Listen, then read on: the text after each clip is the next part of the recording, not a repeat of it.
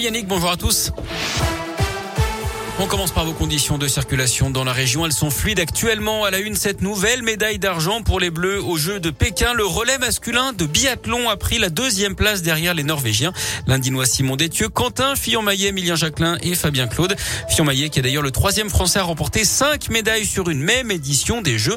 C'est le douzième podium hein, pour l'équipe de France à Pékin et la septième médaille d'argent. Avis au repenti, les près de 200 000 détenteurs de faux passes sanitaires souhaitant se faire vacciner peuvent désormais se rendre en centre de vaccination sans risquer de poursuite. L'engagement avait été pris par le gouvernement il y a quelques semaines. Comprenez-vous cette décision? C'est notre question du jour sur radioscoop.com. Et puis du changement à propos du pass vaccinal, près de 4 millions de Français peuvent le perdre dès aujourd'hui. Le délai pour effectuer la dose de rappel après la dernière injection ou infection au Covid passe à 4 mois au lieu de 7. Des règles qui pourraient encore être modifiées prochainement. Une levée du pass vaccinal est envisagée d'ici la fin mars ou début avril. C'est ce qu'avait estimé la semaine dernière Alain Fischer, le monsieur vaccin du gouvernement. Et puis demain, c'est le grand jour hein, pour les discothèques qui vont enfin pouvoir rouvrir. Elles sont fermées depuis le 10 décembre dernier. Reprise également des concerts debout et de la possibilité de boire un verre au bar, de manger dans les lieux accueillants du public, les cinémas, les transports ou encore les stades.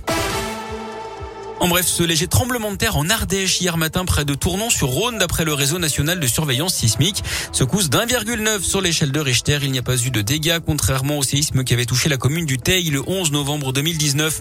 Deux blessés après un accident de la route dans l'Ain à Villeneuve dans la Dombe hier après-midi. Collision entre une voiture et un tracteur. Les deux conducteurs ont été transportés à l'hôpital. Une enquête est ouverte pour déterminer les circonstances exactes de l'accident. La plainte de Fanny Agostini contre Jean-Jacques Bourdin, l'animatrice clermontoise qui vit aujourd'hui dans une ferme en Haute-Loire aurait subi une agression sexuelle de la part du journaliste en 2013 quand les deux travaillaient à RMC BFM TV. Elle le dit dans Mediapart, la scène se serait produite encore s'il aurait essayé de l'embrasser à plusieurs reprises.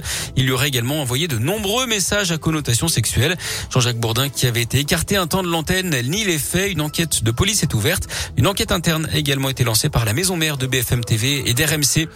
Le démantèlement d'un point de deal dans le secteur de Londaine, dans la Loire, il y a huit jours, d'après la police nationale, cinq personnes ont été interpellées. Près de 4 kg de résine de cannabis ont été saisis, 250 grammes de cocaïne, du matériel de conditionnement, une voiture, des produits de luxe et de l'argent.